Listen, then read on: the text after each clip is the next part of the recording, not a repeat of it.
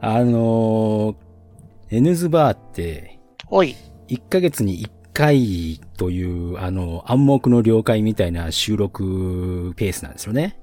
そうですね。ええで、ただですね、今回ですね、はいな。まあ、バイト君のスケジュールが取れませんでしてね、うんうん。はい。ちょっと月末も終わりっていう時になるので、うんうん。その代わりといってはなんですが、マックマということで今回、ちょっと撮っていこうかなと。はーい、了解でございます。とめきちでございます。こんばんどどどー。どうも、こんばんは。ということで、ニナッチと二人で今回は、えー、まあやっていこうと思うんですけれども、はいな。つまり、今回は何を撮るかというと、おえー、私がひたすら馬娘のプレゼンテーションをしていくということでよろしいんですね。マジか という冗談もさておきまして、一周年おめでとうございますもうとっくにあー本当に過ぎたけど。いやー、すごいですね。まあ、まあまあまあまあ、馬娘はいいんですわ。えーはいな。大人気ですから、いいです。えー、時期的に新ウルトラマンがやってるんですよ。やっておりますね。でですね、まあ、あの、いろいろね、感想とか考察とか、うん巡っていくと結構賛否両論になっていたんですけれども、おうや。最初の方ですね、どうもこう、私が見ている YouTube とか Twitter 周りだと、うん。結構賛の意見がすごく多くてですね、まあ、多いですわねう。ん。僕ちょっとそこにどうしても違和感を感じてしまいまして、はいな。ちょっと文句を言おうという回になってしまうんですけれども、了解でございますは。いちなみに私は3の方に回りますね。ああ、そうですか。でもあの、とめきさんあの、うん。ハンドンダ話の方でうん。収録があるということで、はいな。一応こう、とめきさんの全体的なこう、総評とかは、そちらの方に取っておく必要がございますので、はい。はい。あの、とめきさん、そんなにあの、感想、そこまで言わないとは思いますので、ただ、はい向こうの方で言わなかった話はこっちの方でしていこうかなって感じですあ、ね。そうですか、わかりました。はいで、えー私が文句を言うということで、えーとめきさんも文句を言うものが出てきたということで、もう一作品やると 言いたはいということで、何を言うんですか、はい。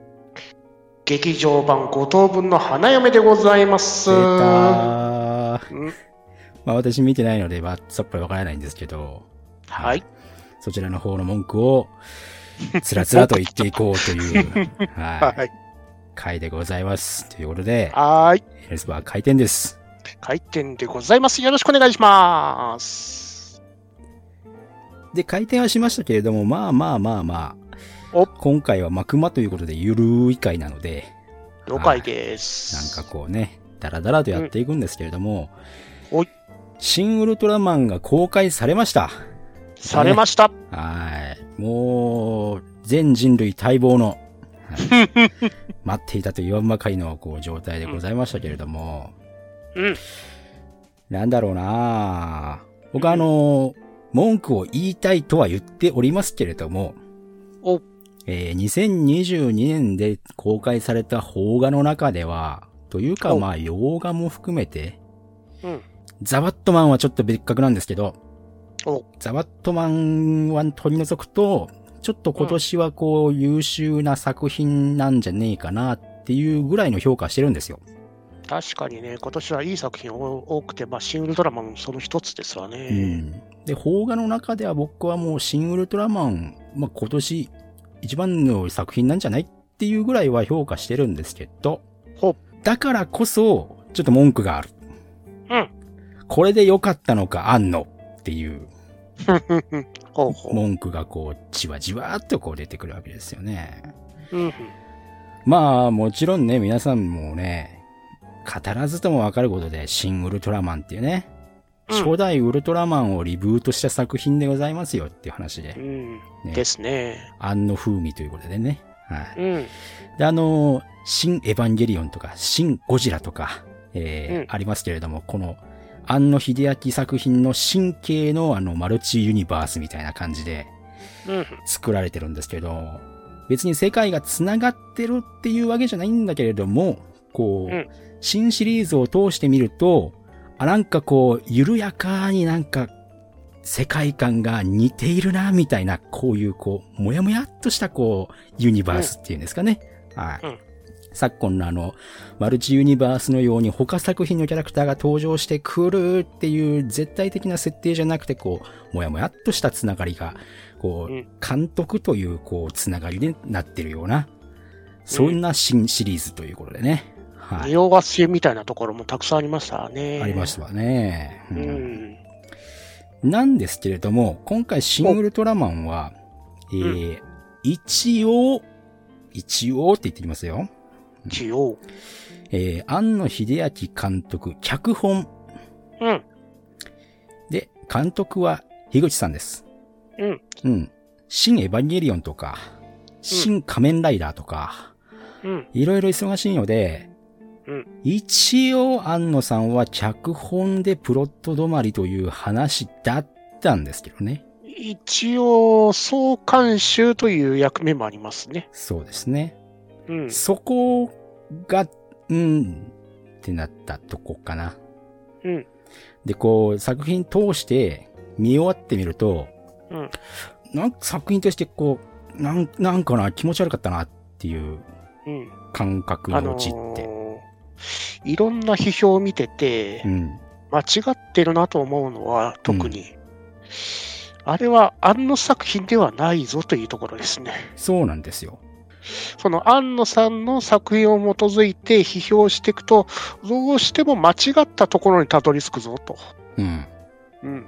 それをね、今回いろんな批評を聞きながら、それを感じましたね。うん。うん。ただ、うんこのやっぱりシン・ウルトラマンという作品自体が、はいな。そもそもプロットが庵野が考えている。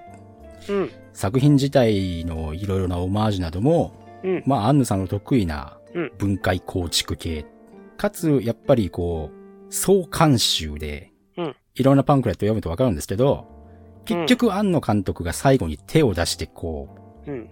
書き換えてたりするっていうところがあって、うん。この作品じゃあ、樋口監督作品として見たらいいのか、庵野監、庵野秀明作品として見たらいいのかっていうところの、うん。なん、何この中途半端な境界線みたいなところが、そう。そこがね、この作品は非常に歪なんですよね。正直こう、気持ち悪いなって見てたり、ところなんですよね。うん。誰がこれ最終的に責任取ったんだこの作品ってこう嫌な言い方をするとこうなるんですけれども、うん。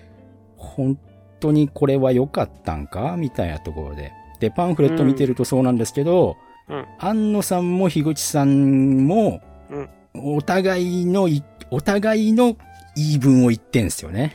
うん。安野さんは、取ってきたものを見たけど、ちょっとうまくいいってないみたいなので、うん。私が手加えて、頑張、頑張りました、みたいなうん。言い分をしてて、まあもう他のスタッフとか、樋口さんとかは、うーちょっとやってたんだけれども、最後に安野さんがちょっとひっくり返したりする部分があって、とかいう風な言い分をしてたりとか、うん。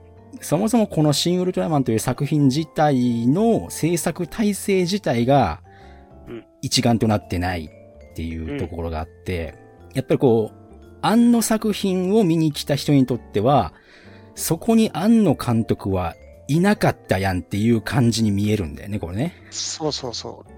ただ、やっぱり、シン・ゴジラユニバース的なところだから、どうしてもあの作品として見ちゃうことは、まあ仕方ないなってとこなんですけどうね。んただ、そこはちょっと違和感があるから、やっぱ、あの作品ではないってことをちゃんとね、感じた方がいいよなって思うんですよね。そうなんですよね。うん。結局現場では撮ってないので、庵野さんは。シン・ゴジラと違ってね。うんはい。で、現場で撮ってるのは樋口さんなので、うんどうしても映像とかは、うん、安野さんの画角に似せたりとかしてる部分はあるんだけど、そう。ひ非常に似てるんですよね。そうなんだよね。似せてるんですよね。こう、そう、似せてるんですよね。どう、どうしてもね。ただね、なんか違うんだよね。そう、なんか違いますよね、これね。うん。で、シン・ゴジラみたいな感覚でいくと、うん、そういうところも気になるし、うんあ、と iPhone で撮ったところがシン・ゴジラの時より画質悪っっていう風になるんだよね。そうなんだよね。だからね、シン・ゴジラっぽいから、逆に違和感するんですよ。そう。シンゴジラでこんなことなかったやんっていう足かせを食らうというか、そうそうそう。最後のクライマックスにかけて、こう、こっちも乗っていきたいのに、そういったところが気になっちゃう人にとっては、どんどんどんどん足を引っ張られるっていう、うん。そんな感覚に陥ってしまうというかね。シン・ゴジラよりも iPhone 撮りが多かった感じしましたよね。そうですね。でも、うん、シン・ゴジラの時って iPhone 撮りのところって非常に印象的だったじゃないですか。そうなんですよ。おそこういう撮り方するかみたいな。うんた、だ、あんまりにもシン・ウルトラマンに関しては多すぎるが上に、逆に印象に残らないっていう。そうなんですよね。うん。で、そこをうまくこうなんか、ごまかしてるわけでもなく、うん。iPhone らしさがうんっていうところもあって、お、なんやこれっていうふうに文句をつけたがる人も多いとは思うんですけどね。そう。逆にそこが違和感になりすぎちゃうんだよなっていう。うんすごいね、スタッフが寄せてる安野さんに寄ってんだろうなって感じはあるんだけど、なんか撮り方が違うんだよなっていう。うんそこまでなんかすり寄る必要なかったんじゃないのかなとか思ったりするんですけどね。撮りたいものを撮ってくれば、うんもうちょっとなんかやりようあったんちゃうかみたいなところもあるし。うん。うんあとね、こんこの映画はまあ、大きく4つに分かれる部分があるじゃないですか。オムニバスっぽいですよね。そう。うん。映画っぽくないんですよね。そうな、あ、そうだよね。そう。良くも悪くも映画っぽくない。その、映画を見た後になんか、13話のアニメーションシリーズを見たような感覚に陥ってるんですよね。はいはいはいはい。これもまあ、どうしてもやっぱりウルトラマンっていうのはテレビシリーズがね、初代やりましたから、うん。それの切り抜きをやってしまうっていうところになると、こういう感じになっちゃうのかな。そうそう。それがね、うまいのか、ダメなのか、まあはっきりよくわかんないけど、なやっぱり映画の手をなしてないといううか、ん。うん。そこまで最後、こう、説得力のあるカタルシスで終わったかっていうと、おーんっていう感じになっちゃってるし。うん。ただあの、最後の、まあ、最後一歩手前ぐらいのゾーフィーの、うん。あの、そんなに人間が好きになったのか、ウルトラマンっていうところを、うん。こうなんか映画好きで語ってる人たちが、どうしても、人間が本当にウルトラマンが好きになっているみたいな風な解釈でやってるのは僕は、総評にはちょっと違和感があったかなっていう。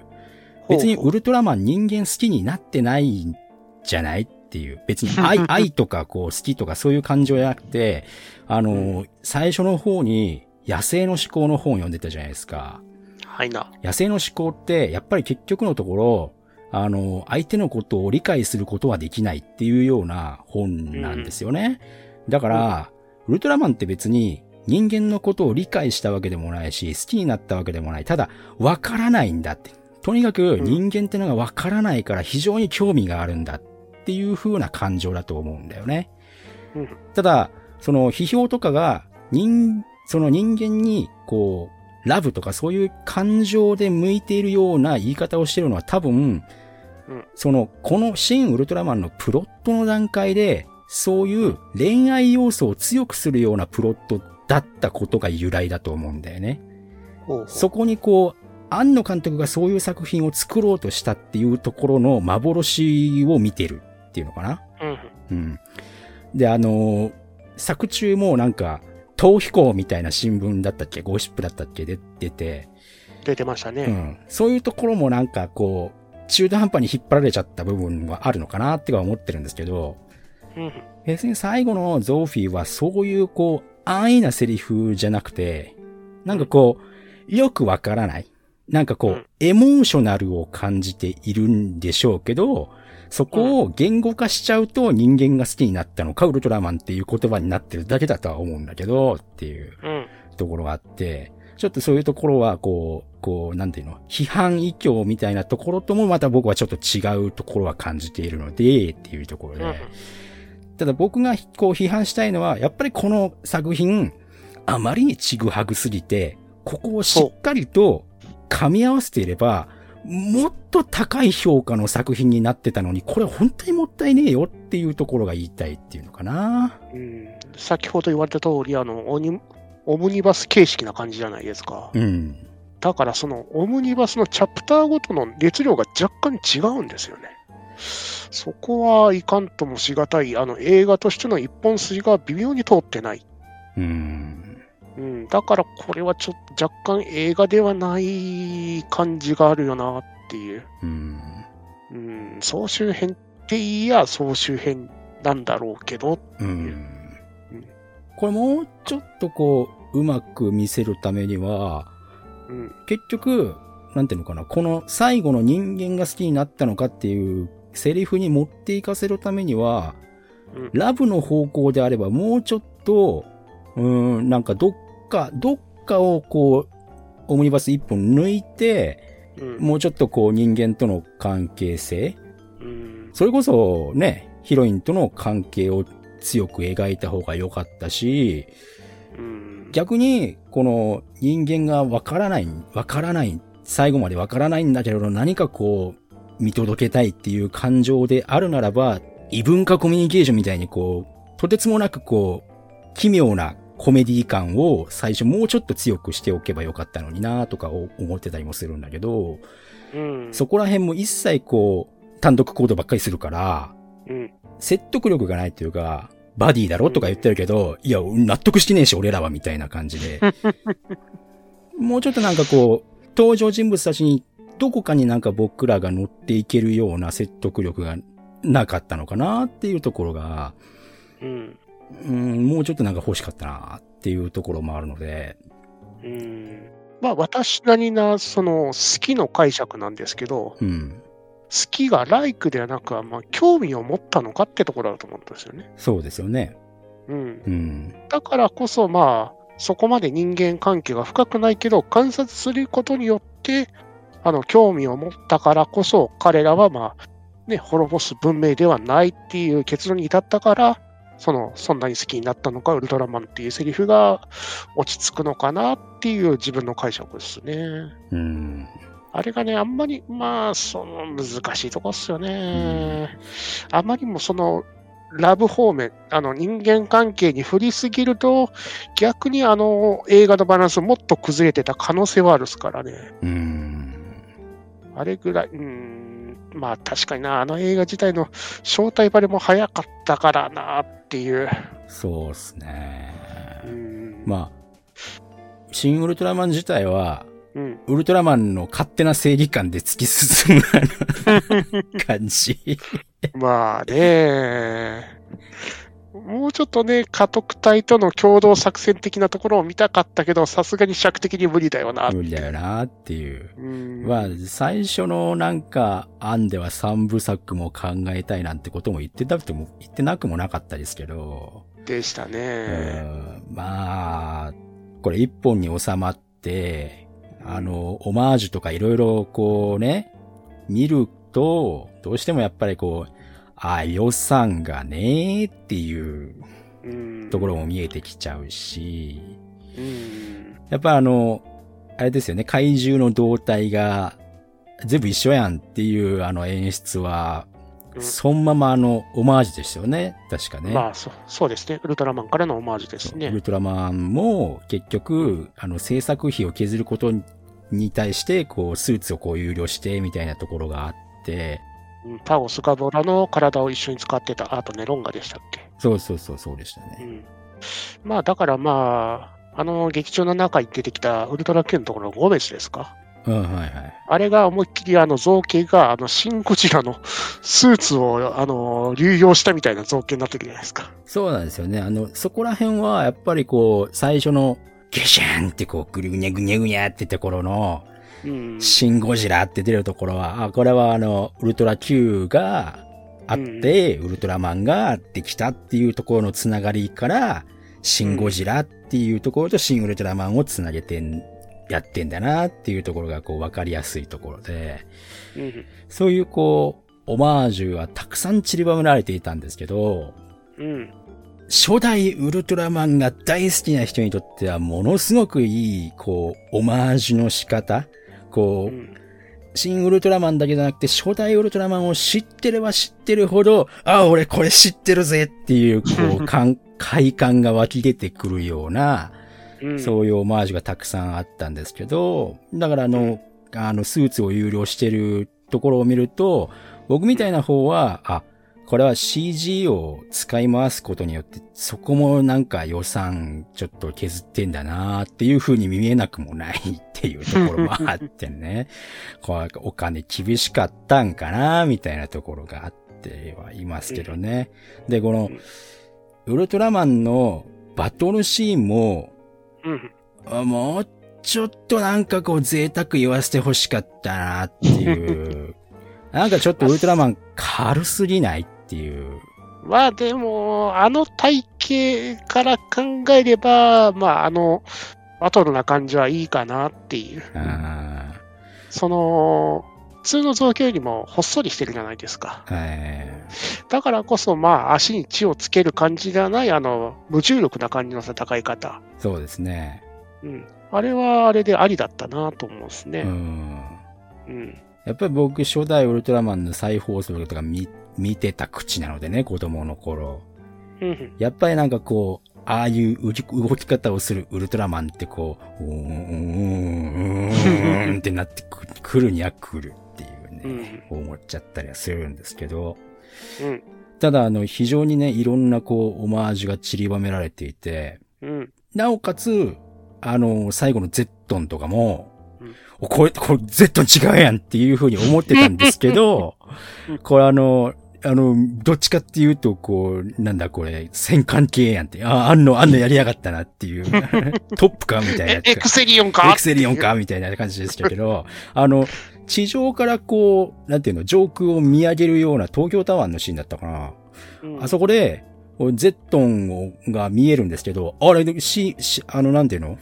あ、ゼットンじゃんっていう、シルエットがゼットンなんですよね、あれね。でしたね。下から見るとね。あ、なるほどね。こういうことで来たのね、みたいなところで。うん。で、悪質宇宙人ゾーフィですからね。そうそうそうそうそう。あの、なんでしたっけね、あの、初代の、あれも、そういう、誤色だったんですか？それとも初期案だったんですか？あれは。いや、あの、自動詞で間違って載った情報みたいなやつですね。あで、あの、うんあの、恐竜、あの、怪獣のあの、ゼットンを従えて戦うみたいな、あの、誤情報ですね。あ、あそれで、あの、宇宙人ゾーフィっていうネタがあったんですよね、あ、もともと。ファイアーヘッドさん、あの、あ 悪人だったんですね、自動車だと、ね。悪人だったですね。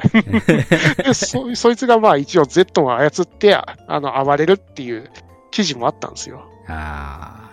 だからそこから拾ってんだろうなっていうネタだったんですよね、あれは。本当にアンのウルトラマン大好きねっていうところは思ってたんですけど、でもだからこそやっぱりこのひ、なんていうのかな、うんいびつな構造をやめてほしかったなっていうところうんはまあでもね、あの、うんゾーフィーのね、初めて見切れるところがあるじゃないですか。ある。あそこのね、メフィラスのドン引くところが大好きですね。本当に、あ、やべえ やつ来たっていう。ドン引きしてるメフィラスっていう。やばいんだなっていうところがこっちもわかるっていうね。あれは非常にいいシーンでしたね。えーウルトラマンのオマージュだけじゃなくて、こう、新シリーズでキーパーソンがその後出てきてね、うん。竹野内豊が出てきて、政府の男。政府の男、うわーって思って、こいつやっぱりこの世界でもそういう立ち位置にいるんだっていう。またスクラップビルド言い出しちゃうかなってといやころですからね。ー、怖いです。よね。やっぱこう、切れ者系で、こう、こいつは絶対、新仮面ライダーにもいるんだろうな、とか思いながら 今度は何の男ですかね。本当にね。うんまあ、なんだろうな。本当にウルトラマンとしては非常にこう素晴らしい作品に見えるんだけど、うん。もうちょっと頑張れたぜっていうところがこう本当に惜しいというか、あとね、自分のもうちょっと空言的なところですね。うん。セクシャリティの部分はもうちょっとどうにかした方が良かったんじゃないかなっていう。ああう。ん、特にあの長澤ま正美さん周りのところですね。うん。その、まあネタバレになってしまうんですけど、巨大長澤まさみがあったじゃないですか。あの、これも藤田院のね、オマージュですよね。オマージュですけど、もうちょっとあのスカートが中が見えそうなああいうカットはもうちょっと配慮した方が、もうちょっと抑制を効かしといた方がいいんじゃないかなっていう。あなまりにもちょっとね、映してはないけど露骨すぎねえかなっていう。そうですよね。うん。なんかこう、巨大化させたのはいいんだけど、その後の扱いがこう、あーっていう、ちょっと、ちょうんっと気持ち悪いなっていう、うん気分悪いなって思っちゃうところがうん多かったなそこはね。あと、あの、メフィラスの、はい。あの、後を追うところの、匂いを嗅ぐってシーンがあったじゃないですか。ありましたね。あれは、ちょっと時間が長すぎねえかなっていう。ね。うん、あれは、まあ一応、エヴァのあの、ね、巻波のオマージュ的なシーンではあったじゃないですか。うん。シンジ君のあの、羽織を嗅ぐみたいなシーンとかあって、そうですね。そこ的なオマージュの割には、ちょっとあまりにも長すぎて、露骨すぎて、あちょっと、うん、あれが嫌がる女性はいるんじゃないかなっていうところはあるんじゃないかなっていうう。ん。うんそうちょっやらなくてもなーっていうところもあるしね。ともしくは住んでよかったんじゃないかなっていう。はいはい。あまあまりにもちょっと、ちちょっと嗅ぐ時間が長すぎなかったかなっていう。出ましたね。ううんんそこはもうちょっと配慮というか考えた方がいいよと思っちゃったっすうね。ん。うん。まあもう今の時代でやることじゃないので、うん。配慮レベルじゃないですよね。そうですね。もうちょっとそこは考えてもいいんじゃないかなっていう。嫌がる人は嫌がると思うし。うん。もうどう見てもこのなんか親父志向みたいな感じになっちゃうから、うん。ちょっと気持ち悪いなって思われちゃうよねっていうところが。う。うんん。そこが、安野さんは、まあ、ようやるけど、うん。もう、あそこ、最近のバランスだと、あそこまで露骨にはやんなかったかなっていう。うん。もうちょっとか、やるはやるけど、カット時間を調節してたんじゃないかなって思っちゃうんですよね。うん。うん。そこもうちょっと考えてほしかったなっていうところですね。そうですうね。ん。ただまあ本当に全体的な出来としては本当にいい作品だったっすからね。本当ですよね。あと待って、うん俳優陣が本当になんかこう、うまかったというか、うん。ていうか本当に斎藤匠のあの、ね、何を考えてるかよくわからないあの目の動きは本当素晴らしかったですね。あの、僕年人どころか、あの、本当にこの人宇宙人なんじゃね？みたいなこの感覚っていうのかな。これうまい。いし、やっぱ山本浩二さんもこう、うさんくさいよなっていうところ、本当うまかったんだよな、これ。私の好きな言葉です。そうなんですよ。これは。今年一番言いたいセリフですから本ね。当ですよね。山本浩二さん以外だって考えられないなっていうセリフ回しで、本当にね。あとね、いろんなた、あの、名シーンのような新しいカットも生んでくれたのも嬉しかったですね。ああ、そうですね。あの、ちゃぶ台に続くようなあの 居酒屋のシーンじゃないですか。いやいやいやもう本当にあの、居酒屋のシーンは良かったなって本いう。シュールだーって思いながら、こう、こう、二人とも宇宙人だぜ、みたいな、なんか、割り勘でですからね。本当なんですよね。うまいな。山本浩二さん、本当良かったっすよよかっね。たっすね。うん。だからもう、その、やっぱりこう、良かったからこそ文句言いたいっていうところは、やっぱなんかこう、名作としては、うん。うん、言えるのかなっていう。ですうね。ん。まあ、でも本当にいいウルトラマンを見せていただいたなっていう。そうですね。ウルトラマンとしてはいいものが見えました。うん。古くもあり、新しいウルトラマンでもありという素晴らしいというか。そうでしたね。う。うんん。あの、最新のウルトラマンとかとはまたちょっと違った、うん。こんなウルトラマンも、やっぱこう、若い子たち見てほしいなっていうところが、うん。うん、いいなっていう思う作品ではありましたけどね。うん。まあ本当に、ウルトラマンの、まあ、新しい窓口、うん。ね、客層を広げるいい作品だとは思ったですね。うん。うん。こんなもんですか？そうですね。まあ、だからあの、文句言いたいっていうのはそういうところでしたよっていうところでね。うん。はい。シン・ウルトラマン、もうちょっとなんか、やっぱり現場で庵野監督もう撮ってくれればよかったのにっていううん。ところでしまあ、時間的な制約があったっすからね。まあ仕方ないっちゃ仕方ない。う。た。うんん。ただ、あの、新仮面ライダーは庵野さん大丈夫なんですか？まあでも、今のところ、その、トレーラーとか出てきてるじゃないですか。出てきましたね。あの絵は本当素晴らしくないですか。あの絵は本当にいいですよね。トレーラーだけを見るならもうこれは神作品だって言わざるを得ないですけど。で、あの、ヘルメットの中から出るあの髪の毛もすごいいいか、いいなっていう。あれ？仮面ライダー？1、うん1、ファースト。ファ、ファ、う、う、う、う、あ頭が痛い。あネクスト。まあでも本当に予告で出てくるあのトレンチコート、コートを着て戦うああ、はいはい。ね、いちごはあれ、本当いいですね。ああ、新しいって思って、こう、おーかっけーっていう。今までありそうになかったこの、うん。ヘルメット被ったのはトレンチコートのままっていう、このね、戦いのシーンは、おおなるほどっていう。えー、今のところ予告であの嫌な感じがないってすげえなっていう。そうですね。うん。またあの、ヒロイン枠、あそこら辺はこう、気にならないようにしてほしいなっていうところは 不安ありますけどね。まあまあまあまあまあまあ。まあ来年ですからね。まだまだ時間ありますし、そうですね。ねうん。楽しみにしてますね。まあもうちょっとこうなんか、シン・ゴジラっぽくこう、もうちょっと人間がこう、乗り越えていく様をもうちょっと欲しかったっていうところはあったかな。うーん、でもね、そこやっちゃうと、ウルトラマンじゃなくなっちゃうってところの難しさなんですよね。ああのー特にあのーウルトラマンから情報をもらって、で、うん新しい技術を開発しているシーンがあったじゃないですかあ、。はいはい。あれをまあ VR でなんかやってるところだけを見せるじゃないですか。あ、そうですね。あれを大々的にやらなかったら、やっぱりこの作品はウルトラマンなんだよっていう部分を出したんだろうなっていう。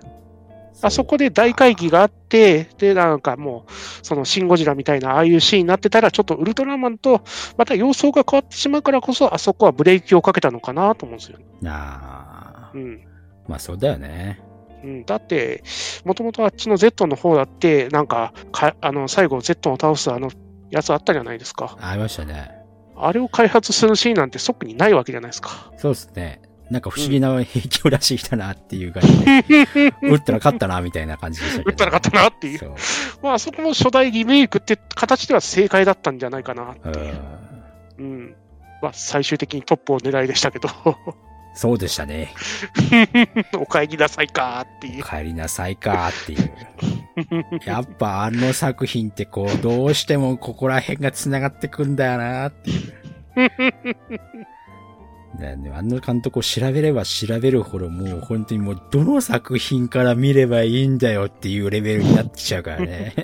ラブポップを見なきゃいけないんですか？本当に、本当に。もうそのレベルですよね。見てないとこうわかんねえですからね。見なくてもや、わからなくてもいいんだけどさ、みたいなところで。うん。いや、もう本当にいろんな作品を知っていれば知っているほど、もうこの作品自体も、シン・ゴジラと同じように、あ、俺これ知ってるぜっていう、こう快感が湧き出てくるようなね、そういう作品でしたよ。ううんん。でしたね。はいじゃあもう、シン・ウルトラマンはこんなもんで、あいな。はい。あの、別に、ね、あの、皆さん勘違いしないといけないのは、あの、シン・ウルトラマンの批評をしたかったわけではなくて、シン・ウルトラマン本当に文句を言いたかっただけ。でもいい作品だったぜっていう。いい作品だ。だか、だけども言いたいことはあるってところですね。。うん良すぎたからこそ、もっとこのポテンシャル、この作品こんなもんじゃなかったろうっていうところね。うんはいそんな感じでしたよ。でしたね。じゃあ何ですか？五等分の花嫁ですか？はい。こちらの方は、まあ、2022年5月20日より、あの、劇場公開が始まった映画でございますが、はい。私、あの、五等分の花嫁自体は、存在は知っているんですけど、うん。どういう作品なんですか、これ？えっ、と、こちらの方は、まあ、勉強嫌いで、落第寸前の五つ子の姉妹を家庭教して、家庭教としとして高校卒業まで導くべく奮闘する貧乏高校生の子たちの話ですね。なるほど。うん。五つ子と、あの、上杉風太郎くんの、あの、関係性の話ですね。なるほど。うん。三角関係どころか六角関係なんですね、これね。六角なんですよね。なるほど。うん。これで、アニメの方は、えっ、と、1期と2期があるんですね。はい。うん。で、今回の劇場版って形で、まあ、こ、これで完結なんですよね。なるほど、なるほど。アニメの方では、結末的にはこう、なんか、ならなかったんですか？そう。1期と2期で終わらなかったんで、まあ、劇場版で完結って形になりましたなるね。ほど。うん。これ、まあやっぱりこう、一番重要な質問をしていいですか？はいな。これは5人のヒロインがいるわけですから、うん。結末を出すということは、これ一人に絞らなきゃいけないということになるんですか？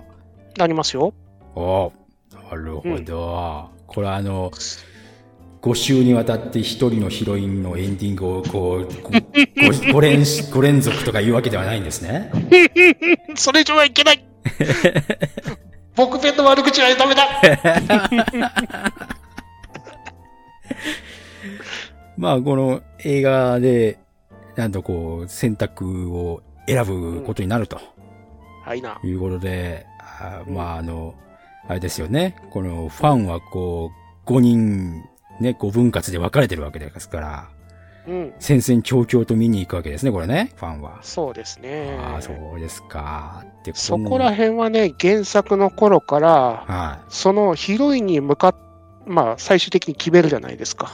い。あ、原作ではもう決め、あ、原作自体も同じように一人のヒロイン決めていくんですね。そうそう。まあ、ほぼ、まあ、映画もアニメーションもほぼ一緒ですね。完全に一緒ですね。選択的なとこあ、ろも。なるほど、なるほど。うん。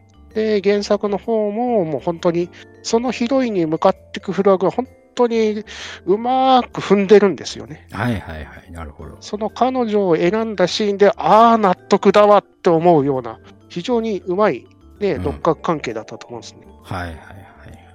ああ、確かに彼女ですよねっていう。そんな感じ。うん。で、まあ、あんまりネタバレにならないように話していくすけど、ままあ、ネタバレ含んでた、ネタバレ、まあ、新、新ウルトラマンの時点でネタバレしてますからね、これね。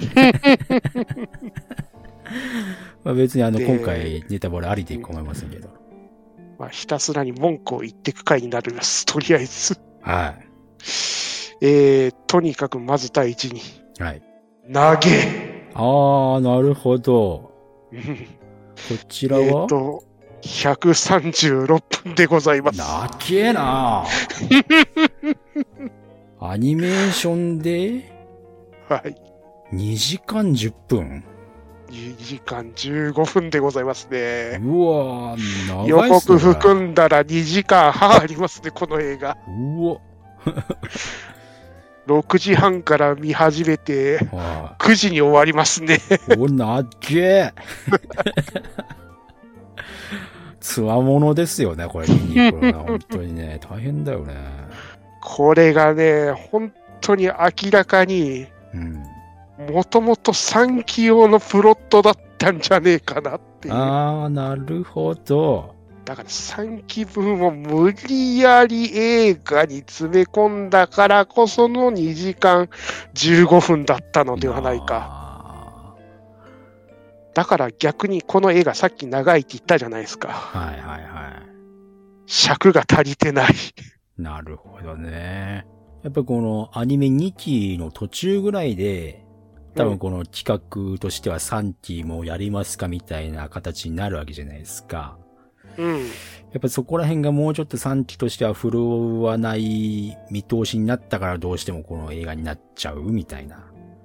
逆にあのー人気があるからこそ映画にしちゃおうってなったんじゃないですかね。あの、いわゆる鈴宮春式方式な感じで。ああ。消失方式と言うべきでしょうか。はいはいはこいつは金稼げるぞ。じゃあ映画にすりゃワンチャンもっと金稼げるんじゃないか。じゃあ映画にしちまおうになったんじゃないか。い。そうですよね。うん。まあね、確かに人気があってね、あの、見に行った回、あの、初日の夕方の回に行ったんですけど、はもう完全満席。おで、レイトショーも席がないぐらい。素晴らしい。うん。まあ、若い人たちに受けてるし、女子人気もすごいあるんだなっていう。うん、うん、うん。女の子がもう、ね、いた T シャツを着て映画館の中に来てましたからね。うん。えー、まあ、尺が足りてないってさっき話したじゃないですか。はい。これはまあ、私はもう原作全部読んでるわけですから、そこだからこそ文句が言いたい。うん。うん。明らかにこのカット欲しかったのに入れてくれねえ。どうしてだよあるよねうんしかもね、そこのカットにつながるシーンはやりやがるという。ー。でもそこ、そこに。に至らないという。はあ何このモヤモヤ感っていう。それは良くないっすよね。うん突っ込むだけ突っ込んで大事なシーンをスパンとカットされるという。うん。これあの2期の時から言えてるんですよ。本当にね、ああ。2期の時にあのメインヒロインになるこの大事な話をズバンって切ったんですよ。ああ。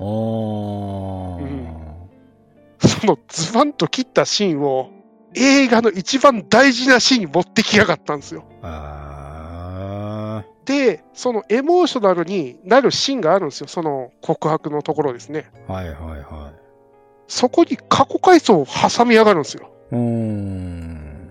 だからね、感動していいのか、感動するところで一回ブレーキ踏まれるんですよ。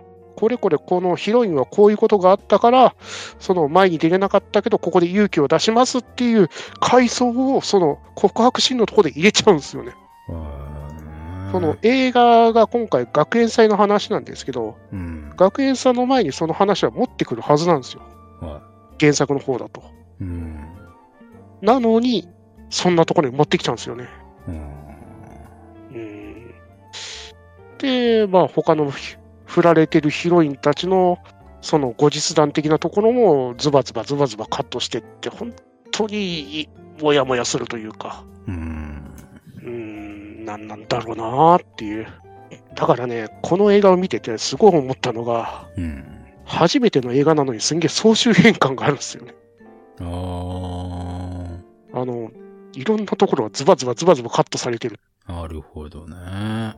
で、そのくせに、あの、原作の話を再構成してるから、うん。なんか、話のバランスがすんげえおかしい。あうーん。本当にね、大事なところ、いろんなところをカットしてくれって、あー、もやもやするっていう。これはやっぱ間違いなくこう制作体制を見てると、うん。アニメでシリーズ構成をしたく、した人と、今回の映画の脚本を担当した人が一緒ですから、うん。えー、これ、ここですよね。誰とは言いませんけど、間違いなく、この人がこれ先輩に近いようなことやってますよね。テレビシリーズからそうだっていうことはね。うん。うん一期は本当良かったんですよね。あで、ふえらい前が空いてから2期が始まったんですけど、あれ？っていう。で、まあ2期からまあやっメインヒロインの話深掘りしてないけど、大丈夫なんですかね？って突っ込んだら案の定ですよっていう。ーうん。あーでね、まあストーリーの話をまあ一回置いとくとして、はもうちょっと作画と演出に金かけろやと。い。映画のあの、ティザーサイト良さそうに見えるんですけどね。その明らかにテレビシリーズぐらいの予算でやってるよねっていう。あその、やたらとバストショットが多い。で、バストショットは、まあそこそこ頑張る。はでもロングショットになると本当に崩れる。やる気がないのかっていうぐらいダメなぐらい。なるほど。ヒロインだろうが、モブだろうが、誰だろうが崩れる。はで、バス、肝臓の、まあ、頑張ってるって言ってたバストショットですね。ー。うん。ショットによって絵が違う。はうん。ヒロインの身長も伸びたり縮んだりする。あれ主人公とヒロインはまあ背の違いがあるわけですよ。まあ、主人公の方が若干高くて、うんヒロインの方が身長低い。ー。はい。なのに、並んで歩くシーンってほぼ同じぐらいの身長じゃね？みたいな思わせるようなシーンとか。で、いつぞごって言いましたよね。はうん。なのに、いつぞごの身長が違う時がある。で、うん明らかに背景と身長の高さが違う時がある。背景小さくねっていう。で、背景の使い回しも本当に多い。で、印象的に残るような使い回しならいいんだけど、明らかに使い回してるよねっていう。なんだかなうーんこれが、まあ、テレビシリーズがあって、それを再編集して、映画持ってきましたよ、総集編ですよって言うなら、まだ納得できる部分がある。うん。ただこれ、映画って言っちゃってんだよな、最初から。ねテレビシリーズの総集編で、うんね、なんかこう、焼き直したりとかしてるんだら、まだ、うん、テレビシリーズもこうだったし、みたいなところ納得感はあるけど、うんこれ映画用に書き下ろした最新の作画でしょっていう、新規の作画でしょっていうところで、うんそれはやっちゃいけないっすよね。いけないですよね。まあもちろん制作会社がね、新しめの会社だから、うん。経験値足りないのかなとか思ったりもしなくもないですけど、うん。うん、だったら劇場アニメやるべきじゃないよねっていうところもね。うん、しかもね、グッズとかポンポン出して、めっちゃ儲かってんだったら、本丸にもうちょっと金かけろよっていう。そうですよね。アニメグッズとか結構売れてる印象ありますよ。ねえ。いろんなアニメグッズとかプライズとかバンバンバンバン出して、儲かってるはずなのになんで本丸をこんなことしちゃうのっていう。そうですよね。うん。ね、ファンの感情台無しにさせちゃよくないよね、これな。ねえ。うん。あと、作品自体ではないですけどう、ん。パンフレットを買ってきたわけですよ。うん。で、通常版と豪華版があるわけですね。はいはい。で、通常版がは1200円。い。おー。豪華版が3000円。おー、高い。高い。さすが。まあ、豪華版買うほどではねえかなと思って、ストーリーもちょっと確かめたいなと思って、はあの、通常版買ってきたわけですよ。い。はい。全部インタビュー。声優監督、あ、あげくの果てには作詞家の方のインタビュー、ストーリーとか、あの、ね、劇中の絵とかがゼロ。うっせえやろと思った。あの、それって普通豪華版の方じゃありません？ですよね。え、絵を見たかったら3000円払えと？っていう。お俺は、映画のストーリーをもうちょっと確かめたかったから買ってきたはずなのに、あれ？えだってあの、普通映画のパンフレットって、はい何の差し障りもない劇場シーンのカットを通常版ってピラピラピラってこうやっといて、最後になんか監督のインタビューとかが載ってるぐらいの当たり障りのないものが通常版のはずですよ。そうですよ。で、そこに加えて、豪華版っていうのは、制作側のスタッフのインタビューとか、うんこう、裏話的なものを詰め込んだ、ちょっとこう、ね、ニッチなところを触りたいものにはなるはずですよ。なりますよ。それが、なぜ逆になってるんです？じゃあ、むしろ豪華版には何が詰まってるんですかっていう。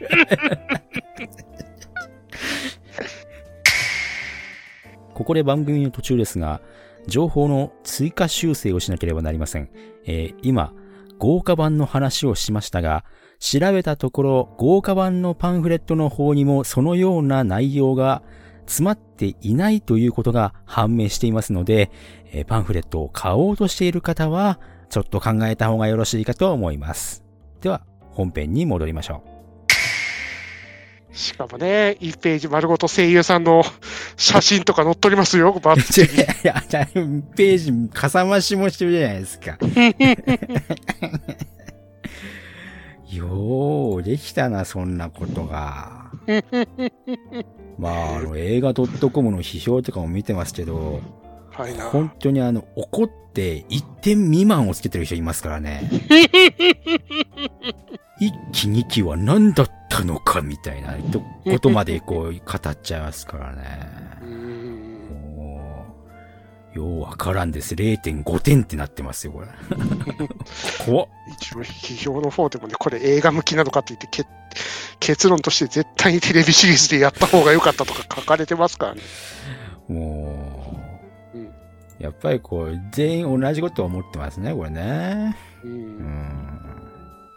ヒロインは、まあ、一人一人選ぶわ、あ、一人選ぶわけですけど、はその最後の告白シーンに至るところの心情を、その漫画の方では一話一話きちんと丁寧に描いてるわけですからね。い。うん。なんで主人公に惹かれてったのかって、最終的にあの告白を待ち受ける時のあの心情みたいな、うん。それを映画で圧縮、圧縮と。厳しいなぁうん原作通りなのに原作に必要だったところをカットカットならしっていう。うんかえって原作ほんと速攻で確認したから、あこんなにおかしい作品だったかっていう。ーなるほどね。ねえ、2期の三条感が見るにはまあ不安はあったけど、その不安大的中だったよなっていう。あれだったらもうちょっと、その中途半端にやるんだったらもうバッサリカットしてくれた方が良かったのに、やっちゃうんだもんなっていう。だったらそこいるよなっていう。残念。まあね。これ自体もやっぱ結末に向かって走っていくものにもかかわらず、そこに対するね、うんどうしても必要なカタルシスの部分を削るっていう、うんこれ良くない方法だよね、これな。ねえ。特にやっぱ恋愛ものですよね。ヒロインを選ぶ恋愛ものは。うん特にやっぱこう、そのエモーショナルが大きければ大きいほど作品として、なんだろうな、弱点とか弱い部分が、こう、なんていうの、文句言うところがあったとしても、そのエモーショナルがしっかりこう描かれていれば、作品としては満足するわけじゃないですか。うん。そこがないってのは一番やっちゃダメじゃないですか。うん。もうちょっとなんとかならんのこれ。ねえ。エモーショナルなシーンを入れるはいいけど、不完全だからエモーショナルになんねんだよっていう。うーん。何そのおめでとうって、そこに至る話があるから、そこのおめでとうがめちゃくちゃいい話なのにおかしいだろ、お前らっていう。ですよね。ま、漫画読んでるか、お前らっていうう。んと、非常に怒った作品でしたね。ああ、なるほどな。昨日はもうがっかりして帰ってきて、で、今日になったら光が湧いてきたっていう。厳しいっすね。同じことやってるはずなのになんだこの作品はと。いやー、これもうちょっとね、アニメ映画だからね。で、最終的にはあのこの映画のいいとこ言ってきましょう。はい。あのー初週プレゼントで14.5巻がもらえました。うーん。出た出た。新しいあの最新話が見れました。出た出た。でももう2日目にはほぼ売り切れ状態です。メルカリとか探したら出てくると思うよ。高値で売れるんじゃないですか？まあ、なぜこうなった？ちょっとね、よくないっすよね。よくないよねう。んなんかこう、いや、もったいないと思いますよ、本当に。こんなに愛されてる作品なのにっていうね。うん。うん、愛されてもいるし、めちゃくちゃお金を生み出してきたのになんだこの仕打ちはと。うんうん。結局あれじゃないですか。今、今本当に同時にやってる作品のあの、前作の時の入場者特典のように、漫画をもらうためにこう来場する作品になっちゃうじゃないですか。第ゼロ巻。おい。まあ、そっちの方は、ね、あの、月曜日あたり行こうかなと思ってますけど、こっちももう本当に、見たくね見たくないけど見なきゃいけないだろうっていう、え。皆さん何のことを言ってるかわかりますか？ええ前前作ここでやったんだから見なきゃいけねえだろうっていう。完結編とか言ってるやつですよ。二部作ですよ、二部作。本当ですね。完結編なのに二部作ですよ。おい。どうなっとんだよ、もう。うんもう前回大泉洋一ちゃんがもう死んじゃったからいいんじゃないのみたいな。も 傷の男って出てきたっけ前っていうう。本当に、全然関係ないじゃんっていうね。出しとけや、少しは。相変わらず評価は、まあ、差もありなんていう感じになってますよ。はい友達から、これは令和の映画かと言われてましたね。うわ。いや、もう辛辣。いやー、楽しみになってきた。楽しみになってきた。これはやばい。やばい。いい匂いしかしない。本当に。くせえぜ。トップによ。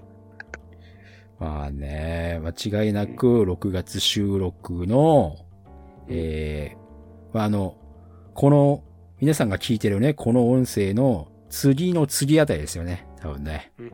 そこで多分いろいろ、いろいろ出てくると思いますよ、これね。はい。これ課題図書ですよね、N スバー的にはね。避けては通れない。避けては通れない。えーもう前作を酷評したからこそ避けては通れない。えー もう一度国宝評してやるよっていうのやろうっていう。ただね、2周目のポスター、ポストカードの方が欲しいんだよなっていう。映画はどうでもいいけど、荒川先生のポストカードだけは若干欲しい。入場者特典ね。やっぱりね、どうしても。1周目がね、あのー現在のポスターのやつを荒川先生が書き下ろしたみたいな感じで、2周目が映画の撮影風景を荒川先生が書き下ろしたみたいな。だから、ホーエンハイムのあの肩をエドが揉んでて、ハルの方があのうちわであ仰いでるみたいな、あー、いいですすごい。ね。エモい感じの荒川先生の絵が見れるんで、2周目がいいな。でも、今のうち行かないとな。絶対公開数、そこで少なくなるしなっていう。ただ、あの、僕あの、最、メインビジュアルでうん、まず文句言っていいですか？はい。ス、スカ うん？ーん？うん？あ、こんなに前髪下がってるかな？マッケン？マッケン？あ、ま、まけんよえ？どういうこと？もう、この時点で嫌な予感しかしないもの。スカーってもうちょっとさーっていう感じじゃないですか。うんもうすでにもう、もう本当に、前回の火花棒から、もう続くこの悪夢。嫌な感じがしないってね。うん、撮影の最初から最後まで話がわからなかったよって。嫌だな説明せえや。本当ですよね。どうしようもないのこれ。もうちょっと、体の肉をどうにかできませんか。そうそうそう。アレックスさん、肉が足りませんよ。きつい。えー、いいメフィラスだったんだけど、こっちはどうなんだろうな、アームストロングっていう。いい意味で。いやー、本当に。どうしても漫画原作の実写化ってなっちゃうとね。うーん、結局こうなんだよな。こうなんだよな。かといってアニメもアニメでこうなんだよなっていまあね、アニメもアニメでこんなことしちゃうからね。う。どうしてこうなった？うん。もうそ、そもそも前作でもう、ね。うんこれ、ウィンリーかっていう 感じだったから、まあいいいっちゃいいんだろうけどさ。おうん。うん。真剣佑じゃないよな。真剣佑じゃないし、むしろスカーの兄自体も、え、誰？っていう。スラムダンクのメガネくんかなみたいな。もうちょっとこうなんかな。なんかこう、とりあえずこう、出したい出したいばっかりじゃないですか。うん。あーメイとかもさ、出してきてさ、うん。そんなに扱いきれんやろ、お前らっていうところがもう本当にもう、しょうがないな。まあ、いろんな意味で約束されてはいますよね。えー約束されてますよね、これね。強いて言うならオリビエさんぐらいですわ。なんかあ、感じあるみたいなところ。そっぐらいですよ。他もうなんか、他もうそんなにこう、日本人キャストで固める必要あった？みたいな。これは、どうしようも。だってこれ、2、2作やったところで、うん。あそこの感動のラストまでいける気がしないですもん。無理だよ。無理でしょ。無理無理。うん。頑張らないといけない。これは。頑張って生きよこれは頑張らないといけない。いやー、もう本当に。あの、見た瞬間に、多分もう、僕ツイッターで発狂し出すと思いますけど、えーもう、助けてくださいっていうレベルだと思います。いやーね。あと見るとしたら何行くかな？トップガン。う。いや、トップガントップガンね、僕元を知らないからな。と1位見てないですよね。そうなんですよね。うん。トップガン自体存在は知ってるけど、別になんか昔の映画だからそこまでなんかっていう感じだったけど。まあ、とりあえずククルストアンでしょ。だ。クールストアンね。見に行かなきゃいけないんだな、これね。どうしてもカラスマシを思い出してしまう気がする。もう、何か起こるたびに、評判が上がってしまうカラスマ日記。もう本当に、カラスマ日記とヒカキンは何かあるごとに評判が上がってしまうっていう。彼ら成人かよっていう。そんな感じですよね。苦行の修行ですからね。本当に。うん。あの、ホラー派としては、キサラギ駅が、あ、出たよ、このあの、ブームに乗ってく、作っちゃってこれ、っていう感じがしますけどね。嫌な思いし、嫌な感じがする。キサラギ駅は。あと、割と6ね月はうん？ん。はい。割とね、予告で結構楽しみになったのが、はい。犬王っていう映画ですね。あー。うん。犬王が、これ、あの、湯浅監督なんですよね。あー、はあ、はあ、はあうん夜は短し歩けよ乙女とか、あの夜明けを告げるルーの歌、はあとは波に乗れたらの湯浅監督ですね。ですけど、なんか、室町時代の京の都の話らしいんですけど、予告見てたらなんかミュージカルっぽいですよね。うん。へうん。え、いいっすよね、そういうのね。なんか予告見てたらだけで結構面白そうだな。うん。うん。なるほど。じゃあそこもちょっとチェックしなきゃいけないかなっていうところですね。あとは極主不動。うーん。うーん。極主不動はやっぱ漫画面白すぎるからなあとテレビでギブアップしたんで、なあ、テレビはね、やっぱ実写になっちゃうとね。あの、改変がすごい。うん。なんか子供いるし。しょうがないですよね。どうしてもこう、なんかこう、うん。そこら辺はこう、察しないといけないのかな、みたいなところになっちゃうっていうのがね。うん。しょしょうがないか。なら、ネットフリックスのあの津田健次郎さんがやってるああ五穀風道の方でいいかなって。そうですよね。ネットフリックスとかでね、ちょっとこう気にせずに作れるようなぐらいの方がいいですよね。うんいやね、五穀風道がね、あの、津田健次郎さんがひたすらなんか掃除とか洗濯だけするっていう動画で、特にあの、し極道でも何でもない、ただの声優さんの津田健次郎さんが、最近、津田健さん、本当に引っ張りだこですよね。すごいですよ。お風呂を洗うだけで30分持たせますからね。そうですよね。うん声優としても引っ張りだこだし、俳優としても引っ張りだこだし、すごいなうん、いいですよいいね。ですよね。まあもしかしたらね、鋼の錬金術師はあの、最後まで見て収録するかもしれないのでね。うん。はい。2本目が来てからの可能性もありますんでね。